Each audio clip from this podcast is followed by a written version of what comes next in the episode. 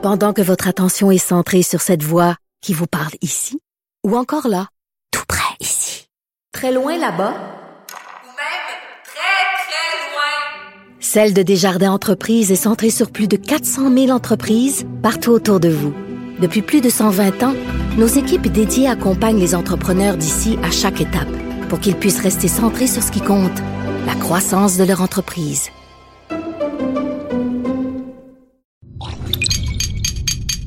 Cube Radio.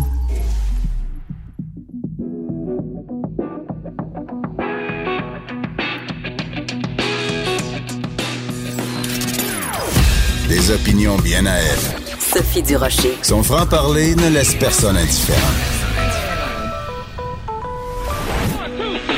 On n'est pas obligé d'être d'accord. Bonjour tout le monde, c'est Sophie Durocher. Très contente de vous retrouver. On est le jeudi 12 décembre 2019 et juste avant qu'on entre en onde, il y a à peu près 10 minutes, une, une vraie bombe euh, donc dans le milieu politique canadien au niveau fédéral. Andrew Scheer qui annonce sa démission. Il l'a annoncé euh, à son caucus. On se rappellera bien sûr qu'aux dernières euh, élections, le Parti conservateur canadien avait obtenu des résultats plus que décevants. Alors pour réagir vraiment à froid à cette annonce, qu'on vient, euh, dont on vient de prendre connaissance, euh, deux invités. Antoine Robitaille, qui est chroniqueur au Journal de Montréal, Journal de Québec et animateur ici à Cube. Il anime là-haut sur la colline. Et au téléphone, on a euh, Vincent Goudzo, qui est président des cinémas Goudzo, qui est très proche du Parti conservateur, pour réagir donc à cette, à cette annonce. Vincent Goudzo, je vais commencer avec vous. Comment avez-vous réagi? En fait, je vous l'ai appris quand je vous ai appelé au téléphone il y a quelques minutes. Je vous ai appris la démission d'Andrew. Euh, votre réaction à froid? Ma, ma réaction, c'est euh, j'aurais dû checker mes courriels puis mes textos euh, avant de prendre ton appel, mais c'est correct, j'ai pris ton appel à la place. Donc, euh, c'est en priorité, en importance sur mes sur mes, mes communications. Mais écoute, je suis je suis d'un côté je pense que je me l'attendais, mais pas nécessairement avant les fêtes. Je pense que je pense que you know, c'était écrit là, c'est écrit dans le ciel déjà là que ça allait arriver. Je pensais que ça allait s'approcher plus vers le mois de février, juste avant la convention au mois d'avril. Le fait que ça a été fait maintenant, ben, ça ouvre une, grande porte puis une grande, euh, un, grand Noël de réflexion pour beaucoup de monde, je pense. Incluant pour Vincent Goudzo? Oh, je pense que oui. Je pense que, je pense que je, l'ai dit, euh, euh, que si jamais il y avait une volonté de la part du parti, comme je vous dis, c'est un parti qui a deux, deux, deux fortes factions. donc, la faction le côté progressif conservateur et le, le côté reform. Si les deux côtés peuvent s'entendre et, euh, et, croire que je peux, comme chef, être le, le, le, réconciliateur des deux, des deux côtés euh, de la droite, pourquoi pas? Euh, ça a toujours été une ambition euh, euh, et disons que j'ai pas nécessairement la langue dans ma poche et mm-hmm. je suis quelqu'un qui a des opinions assez claires, précises. Donc, ça, c'est de la politique un petit peu différent, mais il y a quand même, comme je vous dis, une réflexion à faire. J'ai quand même 50 ans, 5 enfants, un commerce, euh, et je disons que j'ai eu des appels, euh, euh, mais je dois quand même, comme je vous dis, disons que Noël puis jour de l'an vont pas nécessairement être juste festifs, ils vont être plus réflexionnistes sur mon côté à moi. Oui. Alors, vous avez dit tout à l'heure qu'il y avait comme deux familles à l'intérieur du Parti conservateur, le côté plus progressiste conservateur et le côté plus reform. Euh, vous, vous situez où? Diriez-vous que vous êtes plus à droite que euh, Andrew Scheer ou plus centriste que Andrew Scheer? Non, non, moi, je suis plus centriste. Moi, je suis un, conservateur fiscaliste. Euh, c'est au niveau fiscal, au niveau économique, au niveau bonne saine gestion que je suis conservateur. Au niveau de de certaines choses, bien c'est euh, disons que c'est la charte canadienne là et on, on se mêle pas des, des, des, choses qui se passent dans la chambre à coucher des autres. Là. Donc sur l'avortement, sur l'avortement, Monsieur Goudzo, vous savez que vous allez vous faire questionner parce que c'est un des éléments qui ont fait qui ont fait tomber Andrew Scheer. On l'a vu dans les différents débats qu'il y a eu aussi bien en français qu'en anglais. Il va falloir que vous ayez une position claire sur l'avortement. Alors je vous le demande aujourd'hui, 12 décembre, quelle est votre position sur l'avortement au Canada, Monsieur Goudzo? Moi, je suis pour le pro-choix des femmes. Euh, et plus particulièrement des femmes pour la simple raison que c'est leurs conséquences, c'est des conséquences à eux. C'est eux qui vont vivre les conséquences de soit avoir un avortement ou pas, soit avoir l'enfant ou pas, soit l'avoir et le mettre en adoption ou pas. C'est eux qui doivent vivre avec ces conséquences-là. Donc, c'est juste légitime que la personne qui doit subir les conséquences soit la personne qui en prenne les décisions éclairées. C'est pas, c'est pas ni à l'État, particulièrement pas à l'État, de se mêler de ça, et encore moins des fois à des hommes qui ont peut-être euh, rien d'autre qu'une relation euh, euh, éloignée à, à la situation. Je me vois très mal dire à une femme qu'est-ce qu'elle devrait faire ou pas faire au niveau de, de, de quelque chose qui pourrait avoir des énormes conséquences sur sa, sa, sa santé mentale, sa, sa, sa liberté, sa, sa, c'est juste illogique pour moi de croire que ça serait à, moi ou à l'État, euh, encore moins, euh, de, de décider ça. Donc, c'est assez clair. Euh, mais, mais, nonobstant ça, ça veut pas dire, ça veut pas dire qu'on n'a pas le droit d'avoir des discussions.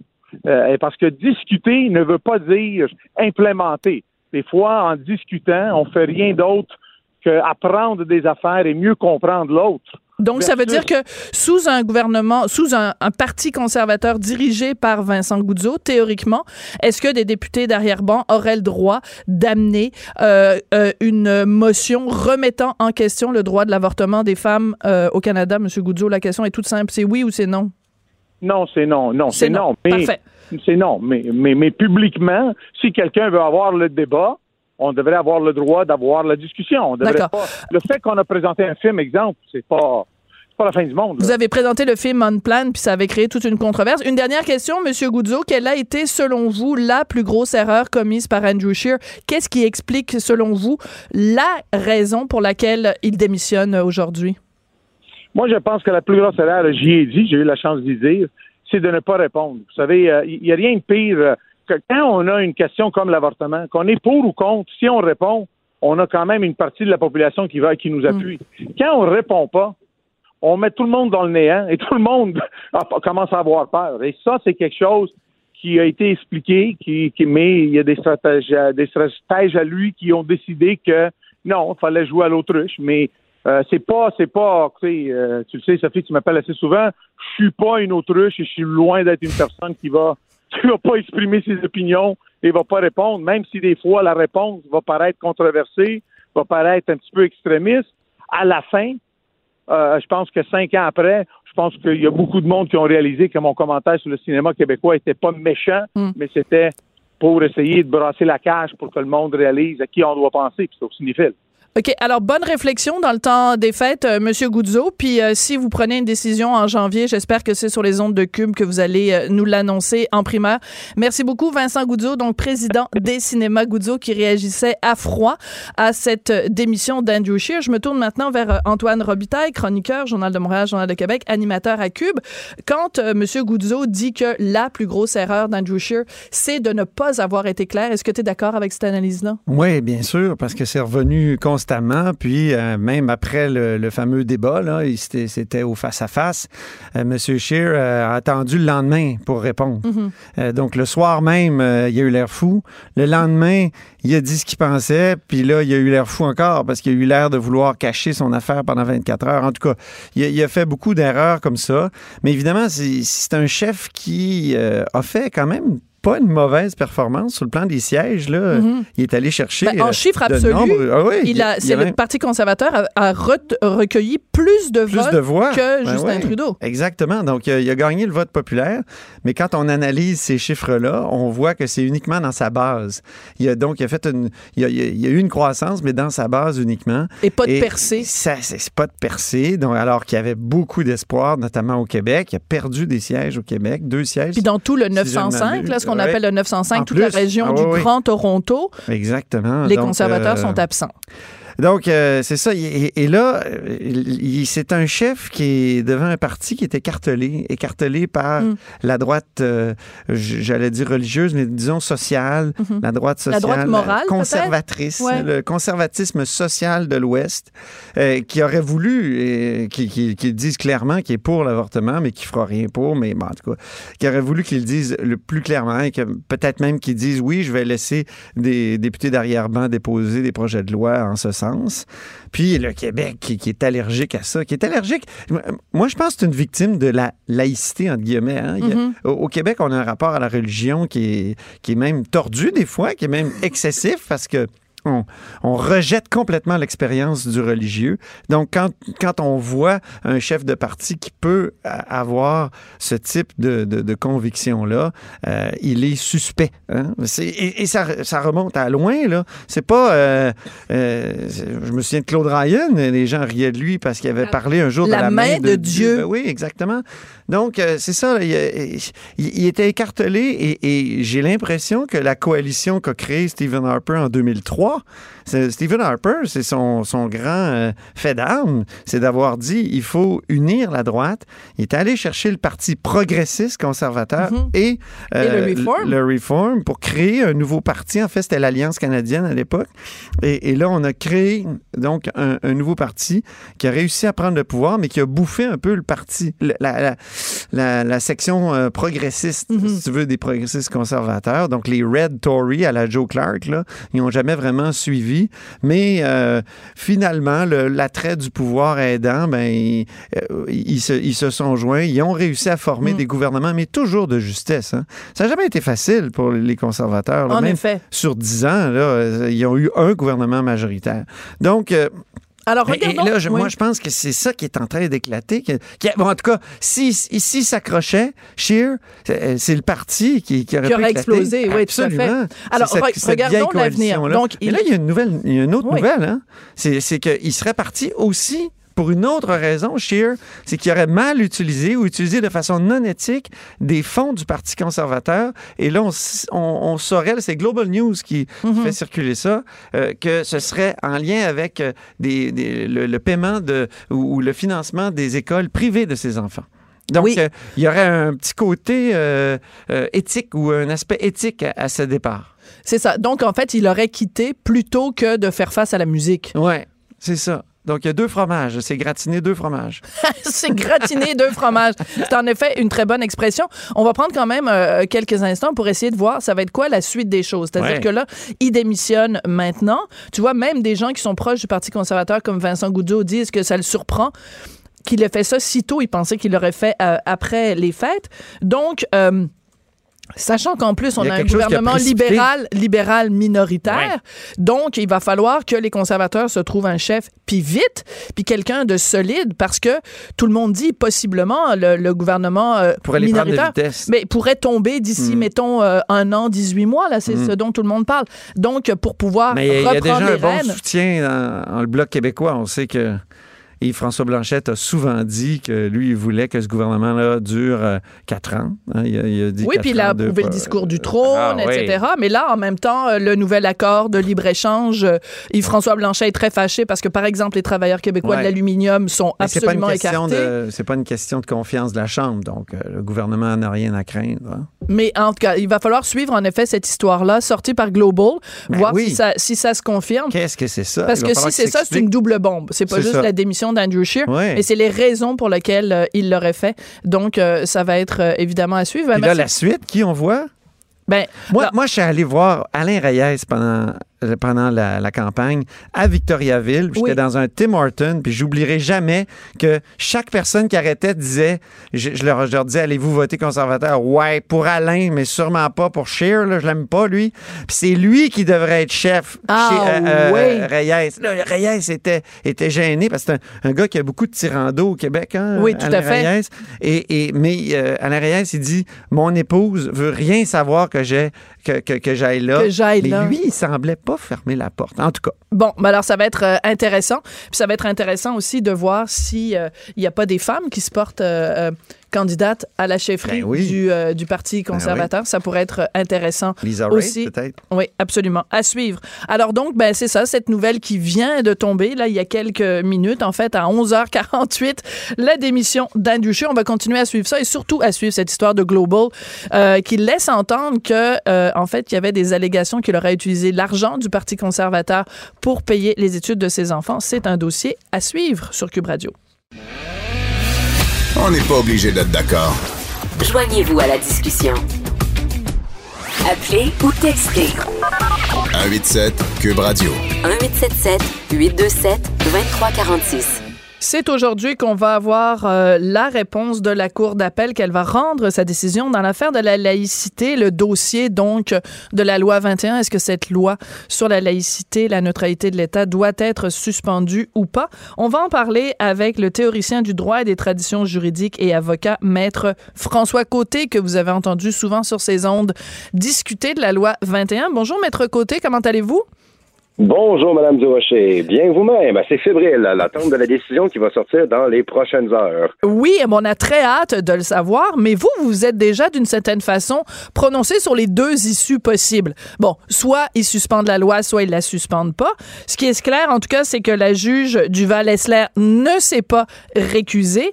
Vous avez écrit euh, un texte dans lequel vous dites que si, en effet, on suspend euh, l'application de la loi, ça va être rien de moins qu'un tremblement de terre. Explication s'il vous plaît surtout d'un point de vue politique. Alors, il y a une première chose que je dois dire, c'est que d'aucune manière, euh, je ne remets en cause l'autorité et la légitimité des tribunaux. Cela dit, on ne peut pas ignorer euh, tout le contexte social avec les, révélations et les allégations euh, au manque à l'impartialité qui aurait pu caractériser certains propos tenus par la juge en chef, certaines associations qu'elle a eues et tout le reste. Donc, dans le discours public, c'est les apparences d'impartialité sont aussi importantes que sa, preuve effective. Et là-dessus, je doute que dans l'esprit du public, les doutes puissent être complètement dissipés. Et en fait, il aurait peut-être été, mais là, c'est simplement une opinion, mais il aurait mm-hmm. peut-être été plus sage pour la Cour d'appel de récuser sa formation, de reprendre les audiences pour rendre une décision qui, sans du tout affecter sa capacité décisionnelle, n'aurait pas été affectée par la même aura que celle qui va s'apprêter à sortir euh, dans les dans les heures à venir. Et là, je disais que euh, dans le texte que j'avais écrit, je disais que ces questionnements sur euh, l'aura qui entoure la décision rendue par la Cour d'appel ne vont que faire des mécontents. Si, comme euh, beaucoup s'y attendent, une décision va être rendue qui va invalider, qui va, pardon, qui va suspendre la loi, j'en reparlerai un peu plus tard d'ailleurs plus en détail, euh, ben écoutez, les, les, questionnements sur la légitimité de la décision, sur l'impartialité de nos tribunaux vont amener des questionnements supplémentaires sur le régime constitutionnel, sur toute la question politique même. Et ça va générer une grande confusion ensuite. Ça va, parler, euh, ça va venir toucher l'importance sociale de la laïcité, la souveraineté du Parlement dans ses champs de compétences. Euh, du point de vue réaction sociale, je ne parle pas du point de vue du droit, là, mais du point de vue réaction sociale, oui. ça, va, ça va probablement faire un, un effet tremblement de terre. Mais si en plus si, admettons, la Cour suprême, euh, excusez-moi, la Cour d'appel va dans l'autre sens et rend une décision qui, qui pourrait surprendre tout le monde en disant non, on maintient la loi, on la suspend pas. Mais là, ça va être les anti-laïcités qui vont, qui vont hurler. Donc, on s'en sort pas, finalement. Ben effectivement, non. C'est que toute cette affaire, écoutez, il y a certains historiens qui disent que c'est c'est carrément la pire crise de confiance de la Cour d'appel de toute son histoire. C'est c'est pas rien, là, c'est majeur. Parce que vous le dites, en fait, d'un côté, soit c'est suspendu, en quel cas ça va créer de la colère chez les pro-laïcité. Si elle n'est pas suspendue et qu'elle est maintenue, ça va euh, euh, créer évidemment de la colère euh, chez les anti-laïcités, mais aussi, vous le dites dans votre texte, chez les médias anglophones, aussi bien au Québec que dans le reste du Canada parce que pour eux, euh, ben, la loi 21, c'est rien de moins, qu'une loi euh, euh, xénophobe, discriminatoire, etc. Donc, finalement, peu importe la décision de la Cour d'appel, ça va créer du chaos au Québec et dans le reste du Canada aussi. Et encore une fois, on en arrive avec deux conceptions différentes du droit et des pouvoirs judiciaires. Pour le résumer au plus simple, il y a deux grandes théories. C'est celle du pouvoir organique des juges contre celle du pouvoir agentique des juges. Est-ce que les juges ont le pouvoir souverain de déterminer la, la règle de droit et comment elle doit être appliquée, comment doivent être interprétées en définitive les libertés fondamentales? D'une manière supérieure aux législateurs ou au contraire ont-ils euh, ont-ils le devoir de plutôt respecter l'intention législative? Sont-ils les sont-ils davantage au service de la loi ou en sont-ils davantage les auteurs? Deux visions du droit qui caractérisent les mentalités civilistes et de common law, et quand bien même notre système judiciaire soit d'inspiration britannique de common law, la réalité sociale et notre conception Mhm. de la justice et de quel est le rôle des juges par rapport à la chose politique ne peut s'extraire de, c'est ça, de la réalité sociologique au Québec. Et c'est pour ça d'ailleurs que depuis les dernières semaines, la question de les juges doivent-ils faire de la Mhm. politique fuse dans les médias. Et là, c'est particulièrement intéressant à constater que on a un discours dans les médias anglophones et dans le Canada anglais qui est absolument distinct de celui qu'on retrouve dans les médias francophones. Oui, mais c'est pas la Dans première fois. Oui. Ah, mais ça, ça fait des siècles. Oui. Mais c'est que dans les médias francophones, on nous rappelle que non, les juges doivent être absolument indépendants et impartiaux, ne doivent pas avoir d'opinion préconçue, ils doivent juger et trancher de manière neutre. Alors que dans les médias anglophones, on nous rappelle que dans la tradition britannique, Mhm. non, non, les juges ne sont pas extraits de la société, ils ont leurs opinions politiques et ils participent au discours. Et dans cette conception du droit, qui n'est peut-être pas celle du Québec, mais qui est celle du, euh, du com- la common law d'origine britannique, les juges participent au discours politique. Mhm. Donc encore là, c'est qu'on on a deux discours qui parlent un langage différent sur Mais pas juste différent. judiciaire dans cette loi-là. Oui. C'est- pas juste différent, puis on va prendre une bière, puis on est capable de réconcilier ça. C'est deux sont deux visions totalement opposées et difficilement euh, réconciliables. Euh, je veux revenir à euh, ce que vous avez évoqué dans votre texte où vous disiez, vous dites, vous disiez, vous disiez plutôt, il manquait un petit i là-dedans. Vous disiez que ça pourrait mener à des manifestations et une colère civile. Elle viendrait d'où cette colère civile? C'est-à-dire qu'en fait, les les Québécois, bon, ont d'abord porté au pouvoir un parti qui disait clairement qu'il allait faire cette loi. Puis, dans les sondages, on sait que 70% des Québécois francophones, en tout cas, euh, continuent d'appuyer la loi 21. Est-ce que vous pensez que ça tient tellement à cœur des Québécois qu'on on va collectivement descendre dans la rue pour défendre la loi 21? Je, je, je m'excuse de vous dire ça, mais je, je- je- j'ai j'ai de la difficulté à croire cet argument-là, que les Québécois vont descendre dans la rue pour euh, défendre la loi 21. Ça m'étonnerait. Ah, mais c'est que c'est beaucoup plus large que la question de la loi 21. D'abord et avant tout, oui, je suis convaincu qu'il y a des Québécois qui seraient prêts à descendre dans la rue pour défendre la loi 21. Ceci dit, avant de parler de manifestations de large échelle, je crois qu'on serait plus sage d'attendre la décision de la Cour suprême, parce que ça va aller en, ça va aller à la Cour suprême, peu importe le sens de la décision. Mais il y a le potentiel, mais c'est surtout que derrière la loi 21, il y a quelque chose de plus large encore. C'est le pouvoir démocratique, c'est la souveraineté du Parlement du Québec dans ses champs de compétences. Et ça, au- autant la laïcité est un sujet qui vient rejoindre le cœur vivant de la population québécoise, autant encore plus. Derrière tout ça, il y a le modèle du multiculturalisme canadien, il y a la Charte canadienne des droits et libertés, qui, rappelons-le, n'a jamais été adoptée démocratiquement au Québec, qui vient montrer en pleine lumière ses limites, ses empêchements à la capacité d'autodétermination du peuple québécois. Donc ça, beaucoup plus que l'enjeu ponctuel de la laïcité, l'enjeu beaucoup plus fondamental de la conception de l'ordre des pouvoirs et de la souveraineté démocratique, ça, d'après moi, oui, c'est de nature à générer un véritable tremblement de terre politique qui va avoir des ramifications jusqu'à un niveau constitutionnel. Hmm. Ça, j'en suis absolument convaincu. Oui. Revenons euh, au cas de la juge Duval-Essler. Donc, c'est important de le rappeler. Euh, Frédéric Bastien, euh, historien, a révélé un certain nombre de, de ou a soulevé un certain nombre de, de drapeaux rouges concernant la juge.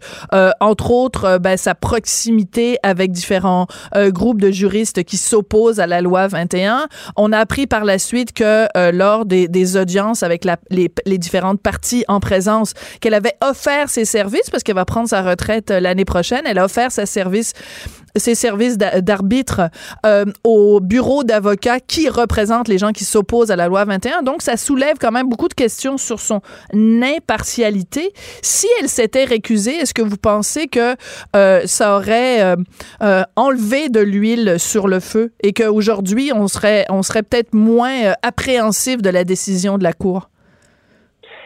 Ah, alors je vais, je vais dire ça, bien entendu, en soulignant que j'ai cette déférence complète envers l'appareil judiciaire, mais euh, au niveau des apparences de partialité ou d'impartialité, il est, à mon avis, absolument clair que si la, la juge s'était récusée, si une nouvelle formation avait entendu les mêmes arguments et avait rendu une décision en évacuant tous ces doutes au sein de l'esprit public, probablement que même une décision défavorable à la laïcité aurait probablement mieux politiquement passé dans le discours public. Oui, non, mais c'est ça. Mais en même temps, euh, bon, nous, on discute de ça, puis bon, je, vous êtes évidemment euh, avocat, vous êtes un, spécialiste de, de l'histoire du droit, vous parlez de la Constitution, mais je suis pas sûre, Maître Côté, que si je me promène dans la rue, ici, au coin de Sainte-Catherine et Bleury, et pardon, euh, et que je, je parle aux gens, que les gens vont me dire, ah oui, ah oui, la Constitution de 1982, on se l'est fait imposer, ah, puis oui, puis c'est important, le multi, de, de défendre ces principes vous comprenez ce que je veux dire? C'est que je comprends euh, en principe que ce sont évidemment des choses qui sont importantes de défendre, mais je suis pas sûre que monsieur et madame tout le monde est nécessairement, euh, voit, ça, va, ça va nécessairement le mettre en colère. C'est plus là-dessus que j'en ai. Je suis pas sûre que tout le monde comprend euh, le, les ramifications constitutionnelles que ça peut avoir parce que peut-être on ne comprend pas à quel point ça peut nous toucher dans notre vie de tous les jours. Eh bien voilà, vous venez de le dire, nous toucher dans notre vie de tous les jours. Il est clair que les, données historiques et les ramifications constitutionnelles qui datent d'il y a plus d'une trentaine d'années ne sont pas dans la préoccupation courante des citoyens ordinaires. Par contre, lorsqu'on commence à en voir l'impact dans notre vie mm-hmm. quotidienne, dans notre démocratie, et qu'on prend le temps de s'asseoir et de dire voilà, c'est pourquoi que ça a eu lieu comme ça, qu'est-ce qui s'est passé et pourquoi nous en sommes là. Là, par contre, c'est quelque chose qui vient énormément rejoindre le citoyen. Mhm. C'est que si on demande aux citoyens de se, de se prononcer sur une réalité historique qui date de 30 ans, hors contexte, c'est clair que pour beaucoup, on va simplement ben, hausser les épaules. Par contre, quand on en voit les conséquences directes et qu'on dit oh, mhm. Là, c'est autre chose. Et là, je serais en désaccord avec vous en vous disant hmm. que si on met ensemble les deux éléments de voyez ce qui s'est passé avec le régime constitutionnel et voyez ce que ça fait aujourd'hui, là, par contre, j'aurais, j'aurais beaucoup de difficultés à voir, comme vous l'anticipez, une indifférence généralisée chez la population bien au contraire. Et il faut, faut pas non plus perdre de vue, il y a comme deux éléments sur lesquels j'aimerais insister, c'est que si, si, comme on s'y attend, la loi va être suspendue en tout ou en partie. Je dis en tout ou en partie parce que, écoutez, si on, si on considère la jurisprudence des tribunaux dans des questions sensibles comme ça, il est mhm. fort possible qu'on soit face à ce qu'on appelle une décision de compromis. Ah oui. la cour, il est fort possible que la Cour va décider que, bon, eh bien, on va simplement suspendre la loi sur les enseignantes, mais pas pour le reste. Et ce serait une manière de dire, ben voilà, on fait une espèce de compromis. L'ennui, c'est qu'on pourrait tout à fait répondre que c'est essentiellement la même chose que dire, bon, ben, on lui a enlevé le cœur, mais on n'a pas touché aux autres organes. Ben oui. Donc, euh, voilà. Le patient va très bien, mais euh, ouais, l'analogie avec l'opération est très bonne. C'est qu'en fait, c'est quand même au cœur de, au cœur du, du, sujet, là. Si on enlève les enseignantes, pourquoi d'ailleurs juste les enseignantes? Pourquoi pas les enseignants au complet, le corps professoral au complet? Mais c'est que, et plus, ben oui, tout à fait, mais c'est que plus amplement aussi, ça va plonger euh, toute la, la, sécurité juridique dans un état de confusion généralisée, parce que là, on va se demander ben, euh, où, où, est l'intérêt public et qu'est-ce qui arrive avec toutes les enseignantes qui sont engagées à partir du moment de la suspension jusqu'à l'audition au fond. Euh, ça, ça, ça, ça, ça vient compromettre, ça viendrait potentiellement compromettre l'exercice souverain des pouvoirs parlementaires. Donc, au niveau de la stabilité du droit, au niveau de, du sentiment de sécurité, sécurité juridique, on aurait ici encore une autre conséquence très palpable des problèmes constitutionnels avec le régime de 1982. Et ça aussi, c'est quelque chose qui mhm. vient parler aux citoyens. Donc, on est ici face aux, aux limites que la Constitution impose au monde réel. Et cette fois-ci, ce n'est pas quelque chose qui relève uniquement des discours théoriques. C'est quelque chose que l'on vit ici maintenant. Maintenant. Ben, merci beaucoup d'être venu euh, nous éclairer euh, là-dessus et on attend bien sûr euh, la décision un petit peu plus tard aujourd'hui, savoir si la Cour d'appel suspend ou non l'application de la loi 21 sur la laïcité. Merci beaucoup, Maître François Côté. Une excellente journée à vous. À la prochaine. Pendant que votre attention est centrée sur cette voix qui vous parle ici ou encore là, tout près ici, très loin là-bas, Celle de Desjardins Entreprises est centrée sur plus de 400 000 entreprises partout autour de vous. Depuis plus de 120 ans, nos équipes dédiées accompagnent les entrepreneurs d'ici à chaque étape pour qu'ils puissent rester centrés sur ce qui compte, la croissance de leur entreprise. On n'est pas obligé d'être d'accord. Joignez-vous à la discussion. Appelez ou textez. 187 Cube Radio.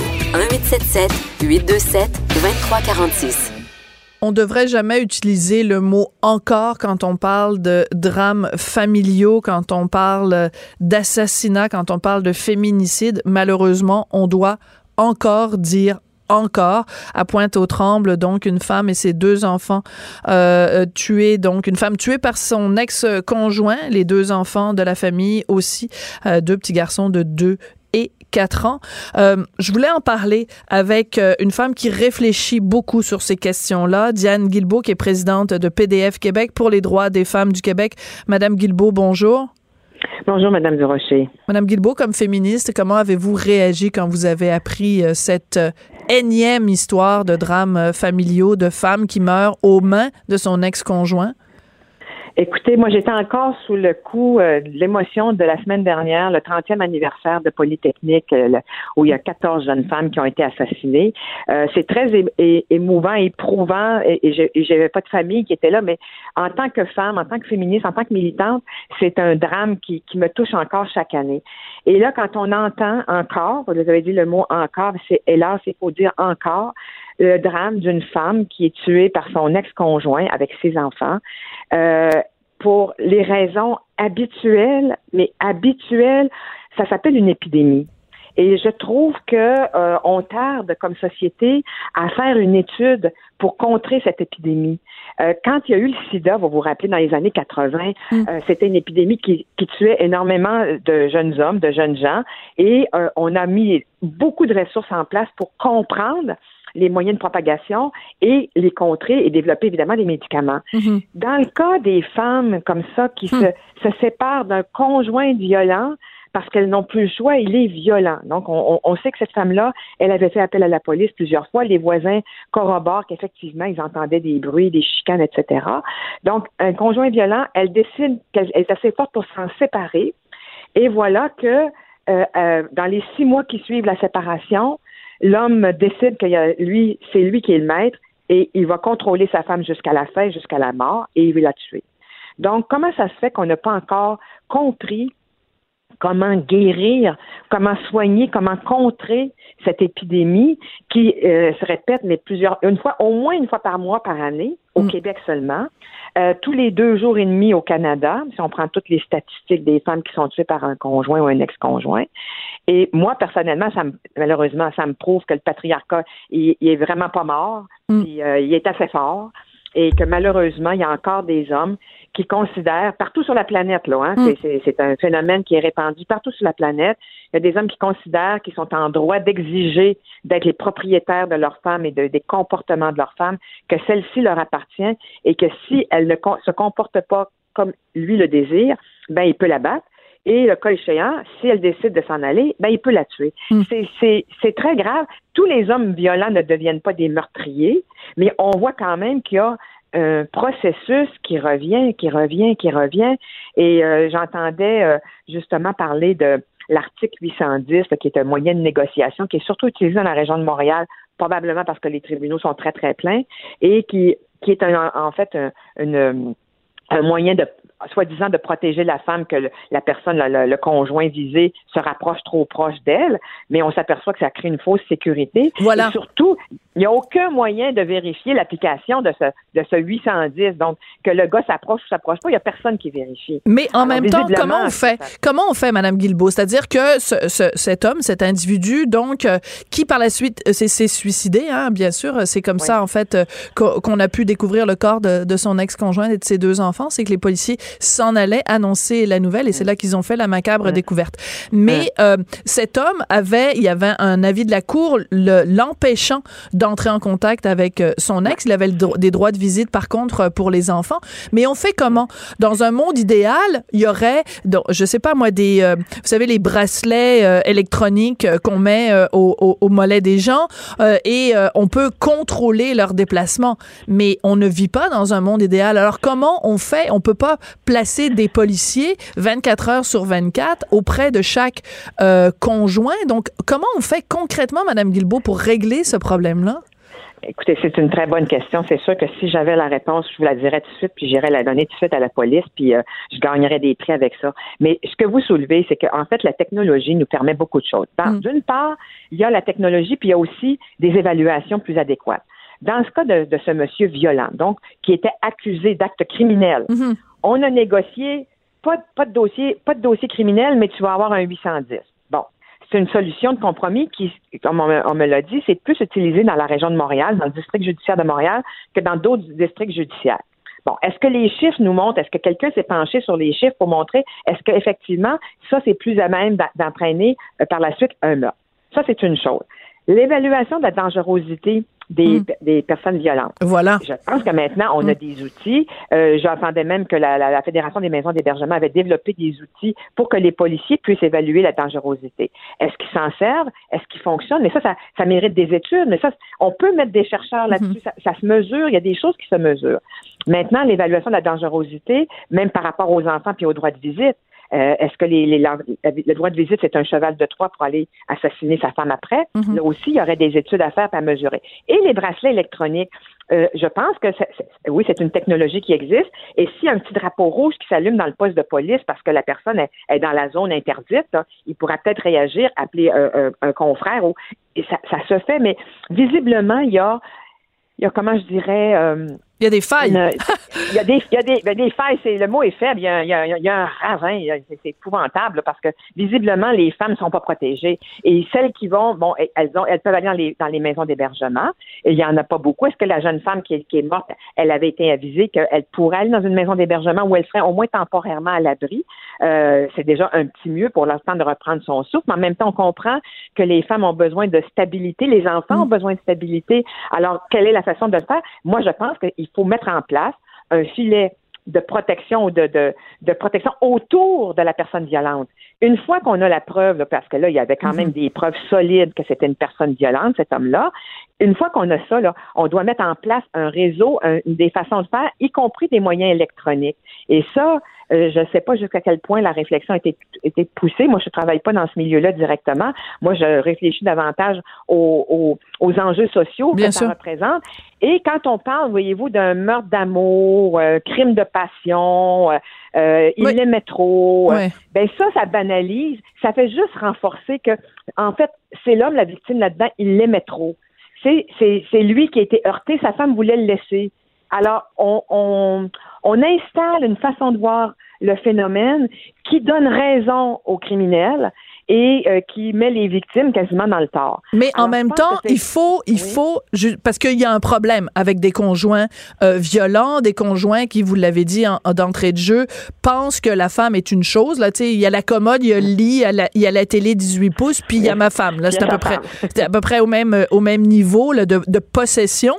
Euh, mais comment on fait pour justement venir en aide à ces hommes-là, pas nécessairement en les traitant comme des victimes, mais je veux dire, euh, il y a des ressources pour les hommes violents, des ressources pour euh, les hommes en détresse. Euh, on les compte quand même sur les doigts d'une main là. Donc est-ce qu'il n'y a pas aussi et je sais que vous le féminisme que vous que vous prônez à, à PDF à- pour les droits des femmes, c'est un, un féminisme qui inclut les hommes. Donc il faut aussi euh, s'intéresser à ça, il faut soigner ça, il faut prendre soin Oui. de ça cette cette cette violence là, il faut la comprendre et il faut Oui. la désamorcer. Oui, vous avez raison. D'abord, il y a du travail à faire largement en amont, même auprès des jeunes garçons. euh, qui apprennent des, des- faut qu'ils apprennent des rapports égalitaires respectueux. Donc, on, on est en amont, là, c'est sûr. Il y a aussi besoin de ressources immédiates. là. Le, le monsieur, ça sert à rien de faire son éducation. Là. Lui, il était maintenant, là, puis c'était maintenant Mm. qu'il était violent. Donc, qu'est-ce qu'on fait? Effectivement, il y en a des ressources. Il y en a des ressources pour les hommes. Qu'est-ce qu'on observe? C'est que les hommes sont réticents à utiliser les ressources d'aide. Qu'est-ce qu'ils font? Ils s'isolent. Mhm. Hein, ils se renferment. Il y en a qui quittent leur emploi ou il y en a qui avaient perdu leur emploi, comme dans le cas de ce monsieur. Oui. Donc, il faut trouver des façons de forcer quasiment ces hommes-là à faire des premières rencontres. Il faut aller au-devant d'eux, il faut les obliger à se, à se remettre en question. Et là, ça, c'est sûr que ça va à l'encontre de toute une éducation qu'ils ont eue, qu'un homme, ça ne demande pas d'aide, ça n'en a pas besoin. Mm. Et c'est pour ça que je parlais de, de l'amont, là. Mais il y en a des ressources. Il faut continuer d'en mettre des ressources parce qu'effectivement, quand ces, si ces hommes-là peuvent être accompagnés, pris en charge dans les prisons, il y a souvent ça. Là. Il, y a, il y a des programmes de réinsertion, des programmes de réadaptation. Il y a ça pour les toxicomanes, il y a ça pour. Il pourrait en avoir pour les personnes. Il y en a d'ailleurs. Je, je dis pour y en avoir, il y en existe. Mais il faut être certaine que les hommes vont aller les utiliser. Et ça, je pense que c'est l'entourage qui peut aider à aider un homme à aller chercher de l'aide, parce que si l'entourage est conscient des mauvais traitements que la femme subit, souvent c'est le silence, je m'en mêle pas, c'est pas de mes affaires, puis bon tout ça.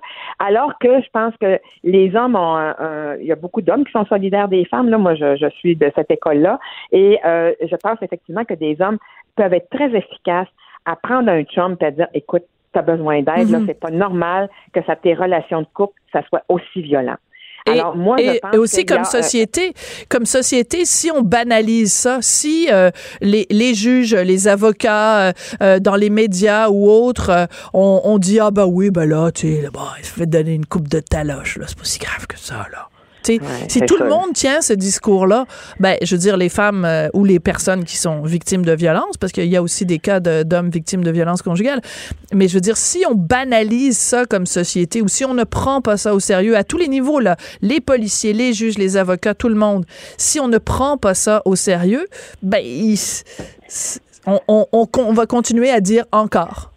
Vous avez raison parce que c'est une culture de tolérance, d'une certaine façon. Et tant et aussi longtemps que c'est considéré comme tolérable, euh, entre guillemets, normal, vous savez, il l'aime tellement, c'est plus fort que lui, euh, euh, il avait bu, bon, des trucs comme ça, on trouve des excuses.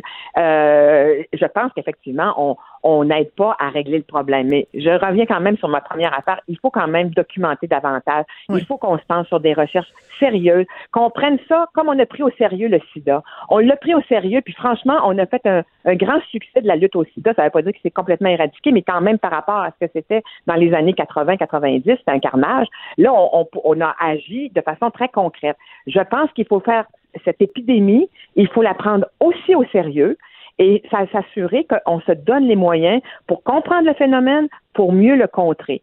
Oui. Évidemment, On va se quitter là-dessus. l'éducation, Oui, euh, est important. est- est- Mais est je retiens le mot, je retiens le mot épidémie, une épidémie de, de féminicide. En, effet, c'est c'est important de réagir. Diane Guilbeault, vous êtes présidente de PDF Québec pour les droits des femmes du Québec. Merci beaucoup euh, d'avoir euh, réagi aujourd'hui. Merci. Au revoir. Pendant que votre attention est centrée sur cette voix qui vous parle ici, ou encore là, tout près ici, très loin là-bas, Ou même très, très loin. Celle de Desjardins Entreprises est centrée sur plus de 400 000 entreprises partout autour de vous.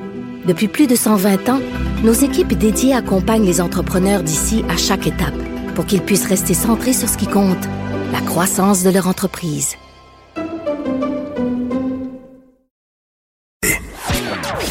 Chroniqueuse et blogueuse au Journal de Montréal. Sophie Durocher. On n'est pas obligé d'être d'accord. Des nouvelles de Raif Badawi. Je vous préviens, les nouvelles ne sont pas très bonnes. Le blogueur saoudien et son avocat, qui sont tous les deux en prison depuis plusieurs années, ils ont entamé une grève de la faim. C'est qu'en fait, ils ont été euh, déplacés à l'intérieur de la prison. Ils ont été mis en isolement et euh, ils ont donc entamé cette grève de la faim. Le blogueur Raif Badawi, dont vous le savez, la femme et les enfants vivent ici même au Québec à Sherbrooke, euh, des citoyens impliqués au Québec qui parlent un français formidable. C'est une histoire absolument terrible qui est en train de se dérouler en ce moment en Arabie Saoudite. On en parle avec Evelyne Abitbol, qui est cofondatrice de la fondation Raif Badawi pour la liberté. Bonjour, Madame Abitbol. Bonjour Sophie. Je, mentionne toujours, euh, oui, très ben, plus ou moins. Euh, bien. je, je, je vais, euh, j'irai mieux quand euh, Raif Badawi aura été libéré de prison. Euh, Expliquez-nous pourquoi il a entamé une grève de la faim et pourquoi son avocat aussi a entamé cette grève de, cette grève de la faim. Alors le 26 ou le 27 novembre, Walid euh, Aboulkaïr, qui est l'avocat de Raïf, a été arrêté, euh, a été euh, sorti de la section générale de la prison, menotté et envoyé en confinement, en, en isolement. En, en confinement solitaire.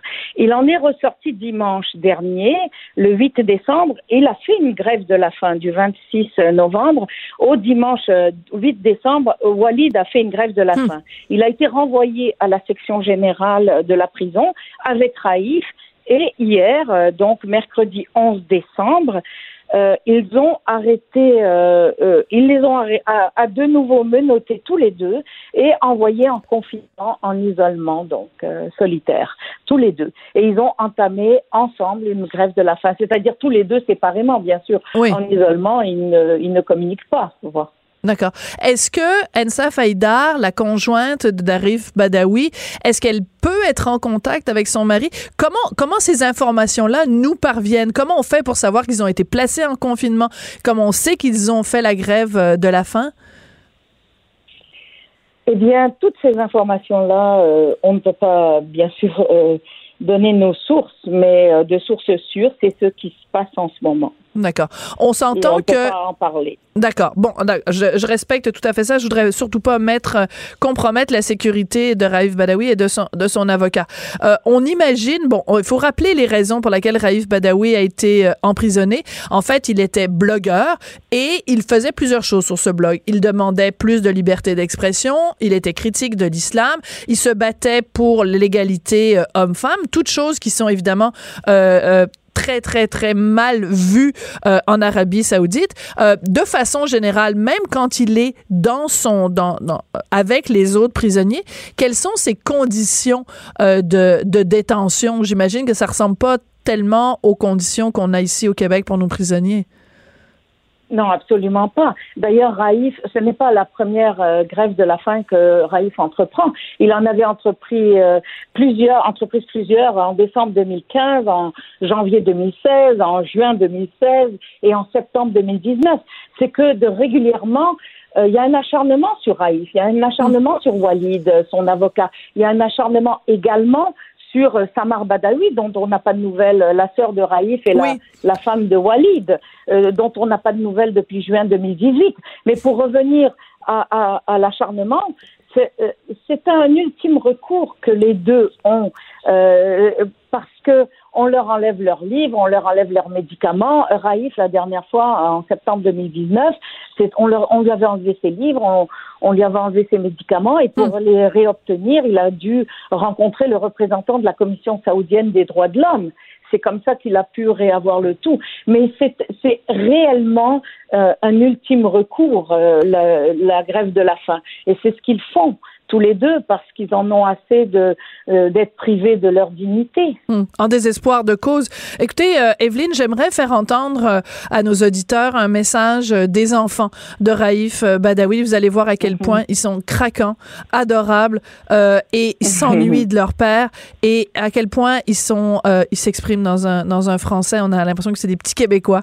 ils, ils sont établis à Sherbrooke et ils avaient ce message à faire parvenir pour nous sensibiliser tous au sort de leur papa. Dix ans de prison, mille coups de fouet pour des phrases pacifiques. C'est injuste que notre père soit en prison. Il n'a tué personne. Là, ça suffit. Il a juste créé un blog. Ce n'est pas illégal. On a trop attendu, on a besoin de voir notre papa. La chose qui me manque le plus chez lui, c'est son sourire très contagieux. C'est dur à écouter, hein?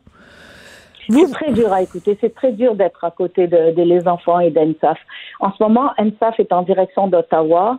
Euh, vous aurez probablement des nouvelles euh, dans quelques heures. Euh, il y a bon, elle, elle est en désespoir de cause. Elle a pris l'autobus ce matin pour partir à Ottawa. Vous êtes sérieuse? Donc, elle veut plaider sa cause, plaider la cause de Raif Badawi auprès de Justin Trudeau. Est-ce qu'une rencontre est prévue aujourd'hui avec le premier ministre ou des gens de son entourage? Non, non, parce que je crois qu'il est en, en, déplacement à Londres, euh, euh, Justin Trudeau. Mais elle est en déplacement, elle, vers Ottawa pour aller plaider sa cause, parce que ça ne peut pas euh, rester ainsi. D'ailleurs, euh, le 18 décembre prochain, Raïf, je rappelle que Raïf a reçu le prix Sakharov. Hein, et le Mais rappelez, c'est quoi, Evelyne? prochain, Rappelez, c'est quoi le prix, le prix Sakharov? Sakharov Le prix Sakharov est le prix qui est donné, le prix pour la liberté qui est donné par tous les parlementaires européens. Mmh. Euh, donc c'est le Parlement européen qui décerne ce prix annuellement. Et le 18 décembre euh, sera le prochain prix Sakharov qui sera décerné à euh, une personne, à un Ouïga qui est, qui est en prison en ce moment à vie. Et, euh, et, et, bien sûr que la, la, cause de Raïf sera plaidée encore à ce moment-là, oui. Euh, comme ça l'est chaque année. Oui. Comment ça se fait? Comment vous expliquez, Evelyne, que euh, jusqu'ici, en tout cas, le gouvernement canadien est si peu fait, alors que Ensa Faïdar et les trois enfants sont maintenant, si je me trompe pas, ressortissants euh, canadiens. Euh, et, et, donc, je veux dire, c'est, c'est, ils, ils, vivent avec nous. Ce sont des citoyens qu'on, qu'on, qu'on croise à Sherbrooke. Là, ils vont à l'école québécoise. Comment ça se fait que Justin Trudeau, qui est si, euh, qui se présente comme étant si un grand défenseur des droits de la personne, qu'il n'a pas pu mettre plus de pression sur l'Arabie saoudite? Mais il y a un contrat aussi d'armement qui est en jeu, là. Alors là, on, on rentre dans d'autres euh, considérations. Mais euh, euh, toujours est-il que nous, nous n'avons pas cessé de demander au gouvernement canadien qu'on lui décerne un passeport blanc. Ça a déjà été fait. Moi-même, j'avais, j'étais intervenue auprès de, de, de la défenseur des droits de l'homme du Rwanda. Elle avait obtenu un passeport blanc. Donc, c'est possible de décerner un passeport. D'autant que la famille est maintenant canadienne. Donc, c'est possible de décerner un passeport blanc à Raïf, mais il faudra peut-être qu'il soit sorti de prison pour cela. Ouais. Or, euh, ce qui se passe en ce moment n'est pas jouissant. En tout cas, c'est euh, c'est même très très très préoccupant parce que normalement, vers la fin d'une sentence, il a quand même il est quand même là depuis sept ans et demi. Il devra être libéré après dix ans et dix autres années à l'intérieur de la prison euh, sans passeport et euh, avec une, une amende de 230 000 dollars si je ne me trompe pas. Et euh, Walid, dans son cas, c'est 15 ans de prison et 15 ans à l'intérieur du pays et, euh, et ensuite euh, 53 000 dollars d'amende. Ça mène euh, Walid à, à, à peu près en 2044. Incroyable. C'est vraiment, euh, c'est, désespérant, mais il faut pas désespérer. Écoutez, Evelyne, c'est important de le mentionner. L'Arabie Saoudite va être l'hôte du prochain sommet du G20. Donc, la rencontre des 20 pays les plus industrialisés, le G20. Donc, une rencontre en novembre 2020 à Riyad, en Arabie Saoudite. Est-ce que ça pourrait aider la cause de Raif Badawi, le fait que tous ces grands dignitaires de, de, de 20 pays différents vont être là-bas? Est-ce que ça pourrait aider ou pas rapidement? Mais normalement, oui, normalement, il faudrait que ça aide parce que tous ces pays vont faire affaire économiquement avec ce pays-là. Il faudrait qu'ils exigent aussi que les droits de l'homme soient respectés. Et nous, nous devons faire savoir au monde entier que nous entendons la douleur de Raïf et de Walid. Merci beaucoup, Evelyne Abitbol. Donc, vous êtes co-fondatrice du Comité pour la défense de Raif Badawi. Merci beaucoup de nous avoir parlé aujourd'hui. Et euh, ben, bon courage à Ensa Faïdar et ses trois enfants. On pense très fort euh, à eux et euh, à Raif Badawi, bien sûr. Merci d'avoir écouté. On n'est pas obligé d'être d'accord. On se retrouve demain, midi. Au revoir.